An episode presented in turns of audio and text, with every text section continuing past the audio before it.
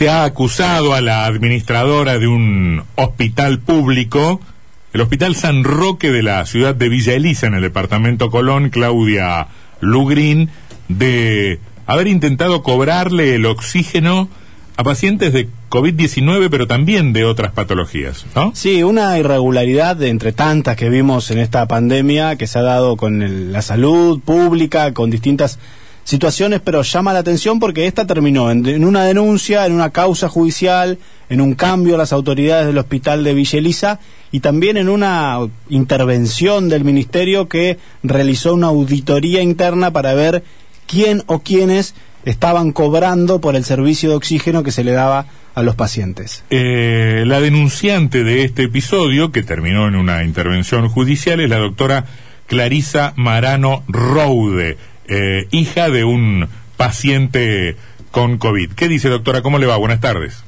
¿Qué tal? Buenas tardes. ¿Me cuenta la historia? Sí, eh, la historia es que mi papá estaba internado en el hospital eh, con un cuadro de COVID y recibiendo oxígeno, que es el, tratamiento que hacen todos, digamos, los pacientes con COVID que, que lamentablemente tienen que terminar en el hospital.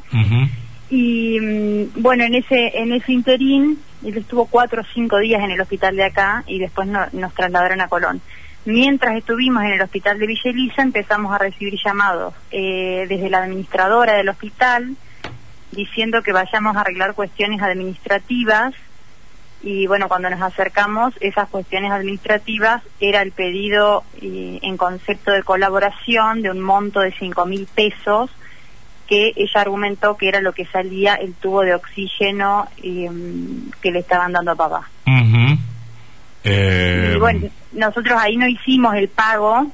No lo hicieron. Entonces, no lo hicimos. Y después ella volvió a reiterar los llamados dos veces más. Entonces yo le eh, yo le devolví el llamado. Nosotros a todo esto teníamos a mi papá internado, digamos. Lo explico para que se, eh, se entienda el cuadro de situación, ¿no? Antes de que siga con, antes de que siga con el relato, ¿cómo está su padre? Bien, bien, bien. Ya está de alta. Ajá.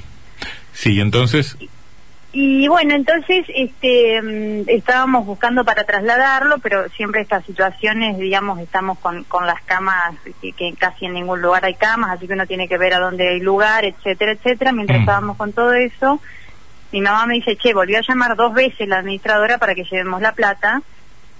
Bueno, le dije, déjame que le devuelvo el llamado. Y ahí le devolví el llamado y le dije, mira Claudia, eh, yo no tengo ningún problema en colaborar con el hospital, estoy muy agradecida con el hospital, con la atención que nos están dando, pero primero que no tengo la cabeza en este momento para estar encargándome de esto y además, como ustedes son un hospital público, eh, yo creo que ustedes no pueden estar eh, manejando el dinero así, con lo cual te voy a te voy a pedir el CBU para que me dejes hacerlo por transferencia bancaria.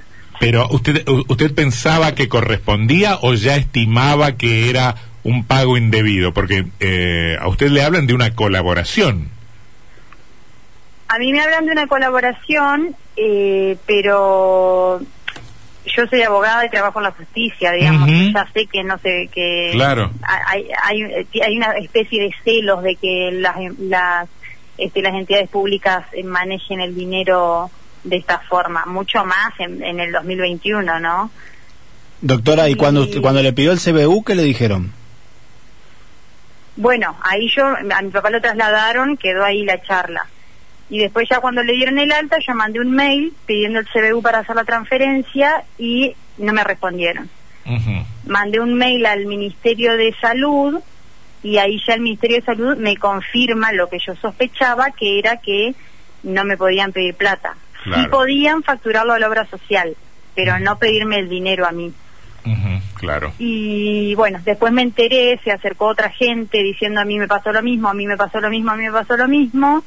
Y después esto se amplió a otras prácticas porque aparentemente cobraban todo en el hospital, digamos, no solo el oxígeno. Y decidimos hacer una denuncia con una de las médicas del hospital y con la jefa de enfermeras del hospital. Pero está claro que estos cobros no eran institucionales, sino que iban a la cuenta o al bolsillo de algún particular que estaba haciendo algo indebido. Mira, eso se está investigando. eh, yo no sé, no sé a dónde fue la plata, digamos. lo están investigando, eh, pero, pero bueno, igual ya el Ministerio de Salud confirmó que esos pedidos de colaboración no los pueden hacer. Nosotros igual la persona que quiere colaborar tiene la cooperadora para colaborar, ¿no? Hay, un buzón que puedes dejar la plata ahí. Y y bueno, así que está, está siguiendo la, la investigación adelante, pero este, no sé, siempre teniendo como mucho recaudo, esto ya lo digo como para, para, lo, para la audiencia, los oyentes, de que cuando nos estén pidiendo dinero en una entidad pública, eh, bueno, prestemos un poquito de atención. Buenas tardes, Gustavo es mi nombre. Y por lo que usted pudo hablar con las otras personas que le confirmaron que esta era una práctica habitual, ¿había una nómina de precios? Es decir, te cobraban 5.000 por el oxígeno, 3.000 por la anestesia, 6.000 por la, el traslado, o era un número estándar? Mira, lo que yo sé de oxígeno, a todos nos cobraron 5.000. Lo que pasa es que la gente que estuvo más tiempo le han cobrado muchas veces 5.000 digamos, eh, a mí me, trajeron a mi casa recibos de 20 mil pesos, sé que en la causa hay agregados recibos de 30 mil pesos, y bueno, después eh, cada los traslados que también los cobraban tenían otro otro monto, pero ahí no, yo no, no te sé decir con exactitud eh, cómo lo manejaban o si era lo, que le parecía a la administradora. Clarisa, y según tu conocimiento, ¿tuvo algo que ver esto con el cambio de autoridades en el hospital que se dio? Porque algunos colegas le preguntaron a la eh, funcionaria Karina Rey y no supo eh, responder si estaba relacionada a las ex eh, autoridades del hospital con esta salida y el recambio. Mira, el discurso oficial fue lamentablemente bastante confuso Primero, eh, la verdad que se dio entre gallo y medianoche el cambio de directorio, si bien es cierto que la doctora Ingol había presentado su renuncia hacía más de un año, que no se la aceptaban. Pero de repente, bueno, cuando pasó lo de la denuncia, un día me llama una de las denunciantes que es médica y me dice, che, cambian la dirección ahora. Y lo que yo sé acá de los periodistas de acá es como que ni salió en el boletín oficial ni hicieron invitación a nadie.